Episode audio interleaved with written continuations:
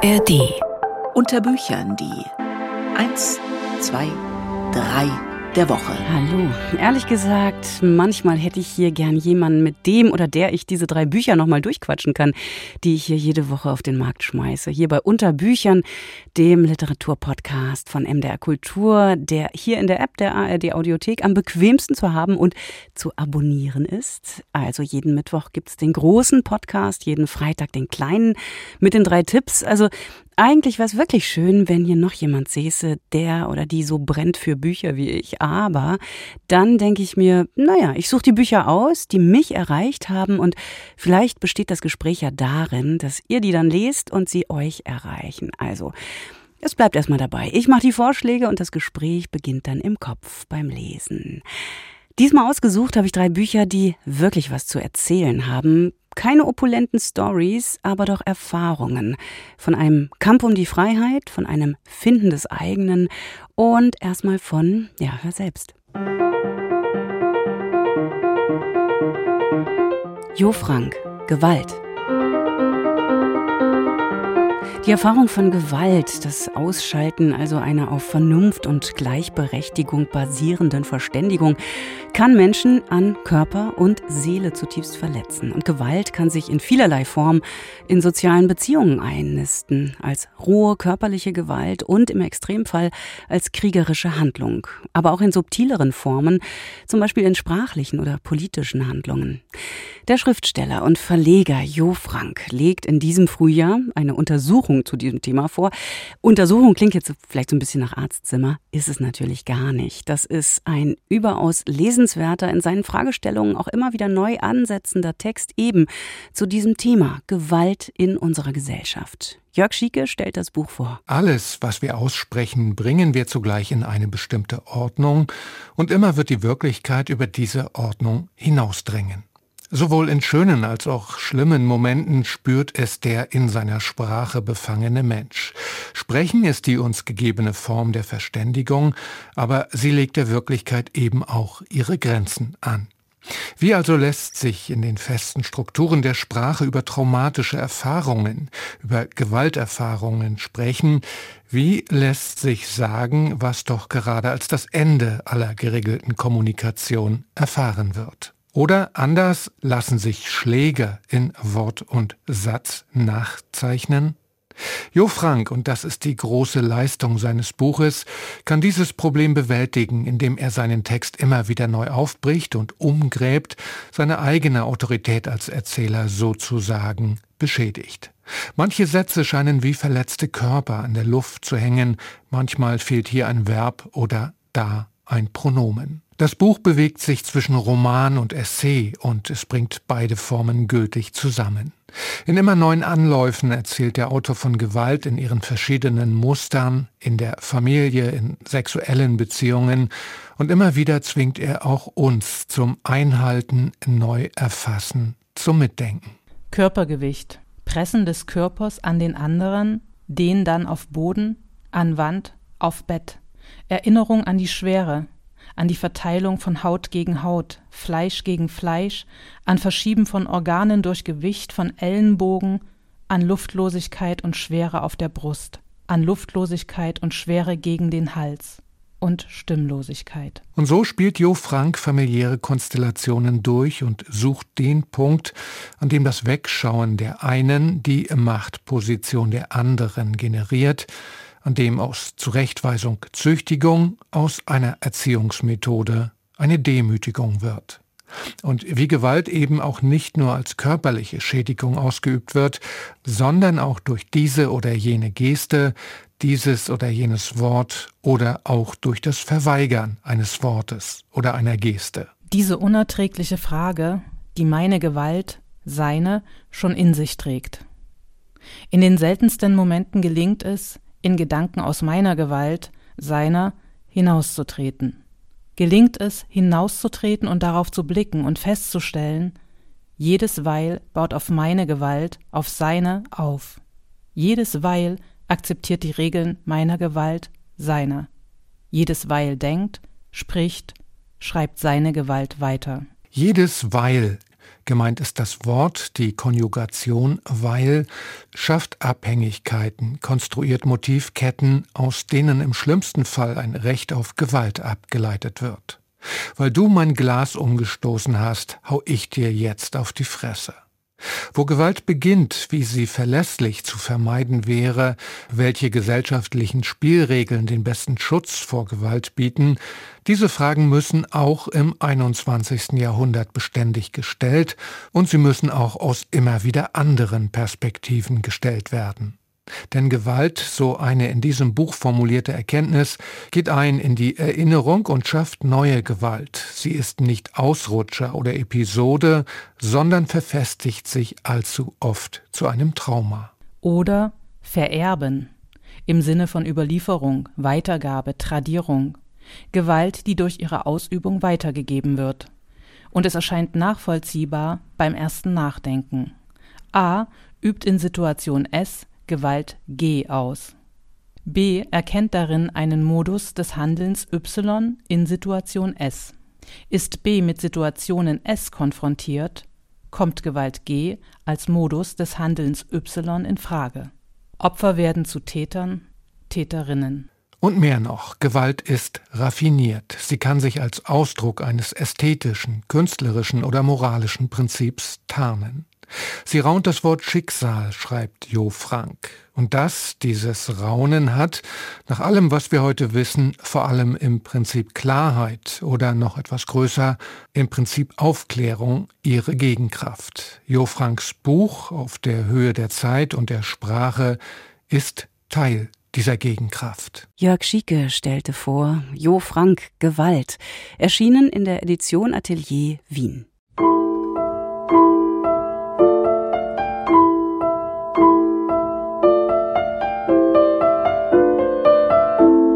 Valentin Hochenkamp, ich und Louis Klaus. Valentin Hochenkamp muss man hierzulande vielleicht erstmal vorstellen. Er ist in den Niederlanden ein gefeierter Theaterautor und Lyriker. Er hat Essays in großen Tageszeitungen veröffentlicht und für seine Gedichte und Theaterstücke ganz schön viele Preise bekommen. Vergangenes Jahr sorgte er mit seiner Coming of Gender-Geschichte Anti-Boy in seiner Heimat für Furore. Hierzulande erscheint erstmals sein Romandebüt Ich und Louis Klaus in deutscher Übersetzung. Kaiser Rabi stellt das Buch vor. Darf es ein bisschen was Romantisches sein? Ich und Louis Klaus, das Romandebüt des niederländischen Schriftstellers Valentijn Hogekamp, ist auf jeden Fall romantisch. Es dreht sich um die 14-jährige Carla, die in der niederländischen Vorstadt aufwächst und die tut, was man mit 14 ebenso tut. Mit Freunden abhängen, die ersten Erfahrungen mit Alkohol machen und generell einfach viel Unfug. Außerdem ist Carla mit dem gut aussehenden Louis Klaus zusammen. Louis Familie wird für Carla wie eine Zweitfamilie und eine Zuflucht vor ihrem übermächtigen Vater und der krebskranken Mutter. Die eine Wohnzimmerwand ist komplett mit Bücherregalen gepflastert. Bei uns zu Hause werden Bücher in Stapeln aufbewahrt, neben dem Sofa oder auf dem Klo, mit Klopapier als Lesezeichen. Titus fährt mit dem Finger über die Buchrücken, stockt zwischendurch und überlegt lässt den Finger weitergleiten und stoppt bei Gab und Wie er die Welt sah von John Irving. Tack, tack, macht mein Herz. Jemand sucht ein Buch für mich aus. Doch nichts hält ewig, schon gar nicht die erste Liebe. Fast forward 15 Jahre später. Carla ist Künstlerin und lebt mit ihrer Freundin Destiny in einem heruntergekommenen Apartment und schlägt sich als Aktmodell an der Kunsthochschule durch. Auf einer Geburtstagsfeier begegnet sie Louis wieder. Und natürlich funkt es immer noch. Die vertraute Art, wie er den Kopf nach vorn beugt, das Feuerzeug schüttelt und nochmal mit dem Finger über das Rädchen fährt. Der Reklamekasten leuchtet auf, ein Poster zeigt das halbe Gesicht eines Mannes, der Ähnlichkeit mit Freddie Mercury hat. Ich will Louis gerade ansprechen, als eine junge Frau auftaucht. Ich und Luis Klaus ist auf den ersten Blick eine simple Liebesgeschichte. Zwei vom Schicksal auf unterschiedliche Wege geschickt, finden am Ende doch noch zueinander. Valentine Hochekamp erzählt aber auch eine unerwartet raue Geschichte über das Aufwachsen in den Nullerjahren, über die ersten durchsoffenen Nächte, über Prügeleien in der Großraumdisco und darüber, dass Dinge Konsequenzen haben und man nach einer Partynacht eben einen Kater hat und aufräumen muss. Das Goldstrike klebt wie Leim. Im Boden unter dem Klavier ist ein Brandloch. Auf Knien schrubbe ich die schlimmsten Flecken weg mit heißer Lauge, die mir in die Fingernägel ätzt. Wie konntest du nur? Mama steht hinter mir. Ich kriege das Loch nicht weg, aber gieße es mit Lauge voll und stecke meinen Finger rein. Wär ich doch an dem Krebs gestorben, sagt sie. Sie erwartet eine Reaktion und ich warte darauf, dass sie es zurücknimmt oder mich tröstet. Oder dass es vorbeigeht, wie eine Jahreszeit. Hochekamp lässt seine Hauptfigur ohne viel Kitsch erzählen. Ihr Tonfall ist spröde, aber er schafft den feinen Spagat, seine Figur irgendwie kaputt klingen zu lassen, ohne sie wie ein Klischee aus einem Brad Easton Ellis Roman wirken zu lassen. Und er schreckt auch nicht vor den schwierigen Themen zurück. Als Carla versehentlich schwanger wird, entscheidet sie sich gegen das Kind. Ich nehme an, ihr wollt es nicht behalten? Darüber hatten Louis und ich noch nicht gesprochen. Das mit dem Schwangerschaftstest war eigentlich eher ein Jux. Ich hatte ja die Spirale. Falls es gut ausging, wollten wir nach der Schule zu McDonalds. Papa bemühte sich um einen neutralen Gesichtsausdruck, aber ihm war anzusehen, welche Option ihm lieber war. Ich glaube nicht, sagte ich. Ich und Luis Klaus erzählt erfrischend unkompliziert von einer Figur, die versucht, ihren Körper der Bestimmung durch andere zu entziehen. Ganz subtil geht es darum, wie es ist, als Mädchen in den Nullerjahren in der Pubertät gewesen zu sein. Wie schwer es damals war und auch heute noch ist, als Mädchen und Frau selbstbestimmt mit dem eigenen Körper umzugehen und welche Spuren und Narben die Fremdbestimmung hinterlassen kann. Hochekamp erzählt in Ich und Luis Klaus rau und authentisch vom Erwachsenwerden, aber eben auch mit einem Schuss Romantik, sodass sein Roman am Ende vor allem jüngere Leser begeistern dürfte. Kaiser Rabi war das über Valentin Hochekamp. Ich und Louis Klaus aus dem Niederländischen von Stefanie Ochel erschienen im Atlantik Verlag.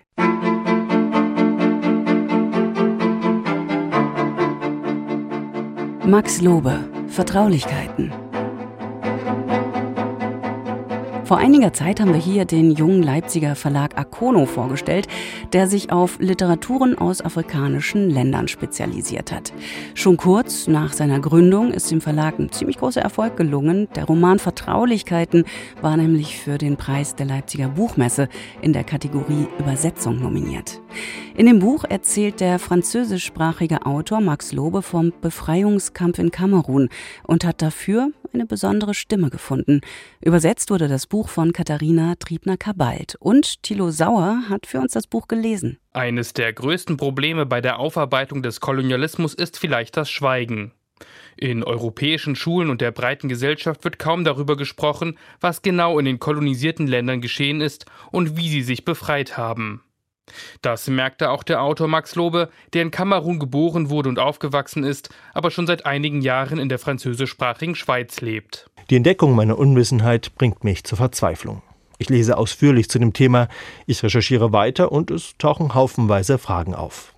Ich beschließe, den Schritt zu tun, nach Hause zurückzukehren. Sein Roman Vertraulichkeiten ist die literarische Verarbeitung dieser Reise, dieser Spurensuche. Mithilfe seiner Familie, die immer noch in der kamerunischen Großstadt Douala lebt, konnte Max Lobe eine Frau treffen, die den blutigen Unabhängigkeitskampf miterlebt hat. Ma Maliga. Nimm, mein Sohn, trink ein bisschen von diesem guten Matango. Ekie, nicht so schnell. Warum hast du es so eilig, als hättest du Durchfall? Langsam. Gieß zuerst einmal ein bisschen davon auf den Boden für unsere Toten und unsere Ahnen. Schau, Mach es wie ich. So. Ganz genau. Gut. Jetzt kannst du trinken. Mit ihr wandelt Lobe auf den Spuren von Ruben um Niobe.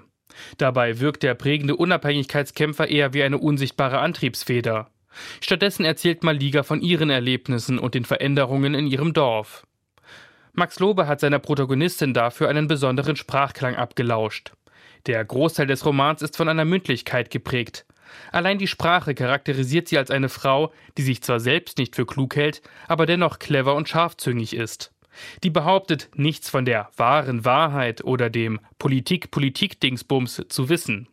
In ihre Ausführungen mischen sich ständig Ausrufe auf Bassa und das langgezogene ganz genau. Für die Übersetzerin Katharina Triebner-Kabalt bestand die größte Herausforderung darin, diesen Sound zu bewahren und für deutsche Ohren erkennbar zu machen. Dafür ist sie zu Recht für den Preis der Leipziger Buchmesse nominiert worden. Die Sprache in Vertraulichkeiten wird so selbst zum Thema. In dem Sprachenmix wird die Kolonialgeschichte spürbar. Die älteste Maligersdorf nutzt immer wieder deutsche Beleidigungen und die Figuren in der Erzählung haben alle zwei Namen. Denn die französischen Kolonialisten wollten den Kamerunern ihre Identität als Bassa austreiben. Ich spreche lautlos ein kurzes Gebet, an das ich mich nicht mehr erinnere. Ruhe in Frieden, möge Niambe dich behüten? Ich hatte es nicht gemerkt. Jetzt rollt mir langsam eine Träne über die rechte Wange. Ich beeile mich, sie wegzuwischen, ein bisschen beschämt. Darf ich weinen? Dazwischen meldet sich der Autor selbst zu Wort, wobei seine Kapitel kürzer und verdichteter sind, eben ein Autor aus der Schweiz. Er beschreibt, wie er zu Mama Liga fährt, fragt sich, ob seine deutschen Freunde etwas von der Geschichte der ehemaligen Kolonie Kamerun wissen. Immer wieder wird auch eine Kluft deutlich. Mama Liga gibt ihm zu verstehen, dass er manche Sachen nicht versteht, weil er von dort ist. Das erfährt Max Lobe auch, wenn er von seinen Verwandten als Menguist vorgeführt wird und in einer Bar als solcher erkannt wird. Max Lobe macht deutlich, wie die Vergangenheit die Gegenwart beeinflussen kann und fragt sich gleichzeitig, was Kamerun eigentlich zu seiner Heimat macht. Darum ist Vertraulichkeit nicht nur die nötige Aufarbeitung der Geschichte, sondern auch ein universelles Buch über die Suche nach der eigenen Identität. Thilo Sauer war das über den Roman Vertraulichkeiten von Max Lobe. Das Buch ist im Verlag Akono erschienen, übersetzt wurde es von Katharina Triebner-Kabalt. Die Verlegerin Jona Krützfeld vom Leipziger Akono Verlag, die war zu Gast auf der Bücherwagenbühne der Buchmesse bei MDR Kultur. Und das Gespräch mit ihr und anderen jungen Verlegerinnen gibt's bei uns auf der Website. Viel Spaß dabei.